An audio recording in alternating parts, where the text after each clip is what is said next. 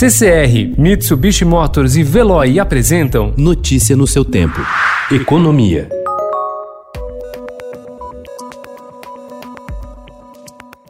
Um relatório do Tribunal de Contas da União alerta para o risco de 8 milhões de brasileiros terem recebido indevidamente o auxílio emergencial de 600 reais, pago a trabalhadores informais, autônomos, microempreendedores e desempregados que ficaram sem renda durante a pandemia do novo coronavírus. Por outro lado, 2 milhões e 300 mil cidadãos que estão no cadastro único de programas sociais podem ter sido excluídos, mesmo fazendo jus ao benefício.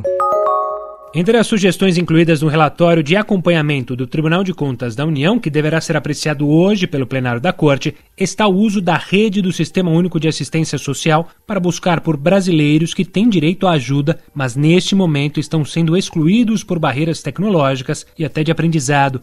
Os técnicos estimam que 2 milhões e 700 mil dos invisíveis público que precisa fazer o cadastro no site ou aplicativo da Caixa para ganhar o auxílio vivem em domicílios sem nenhum tipo de acesso à internet. Outras 734 mil pessoas não saberiam ler nem escrever.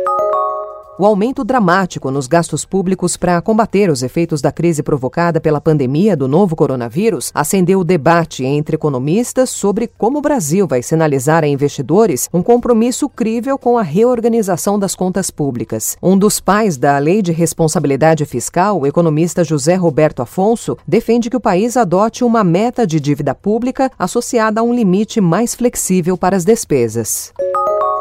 A aparente trégua nas tensões políticas domésticas, sobretudo entre o presidente Jair Bolsonaro e membros do judiciário, permitiu que os ativos brasileiros fossem além de acompanhar a melhora dos mercados externos.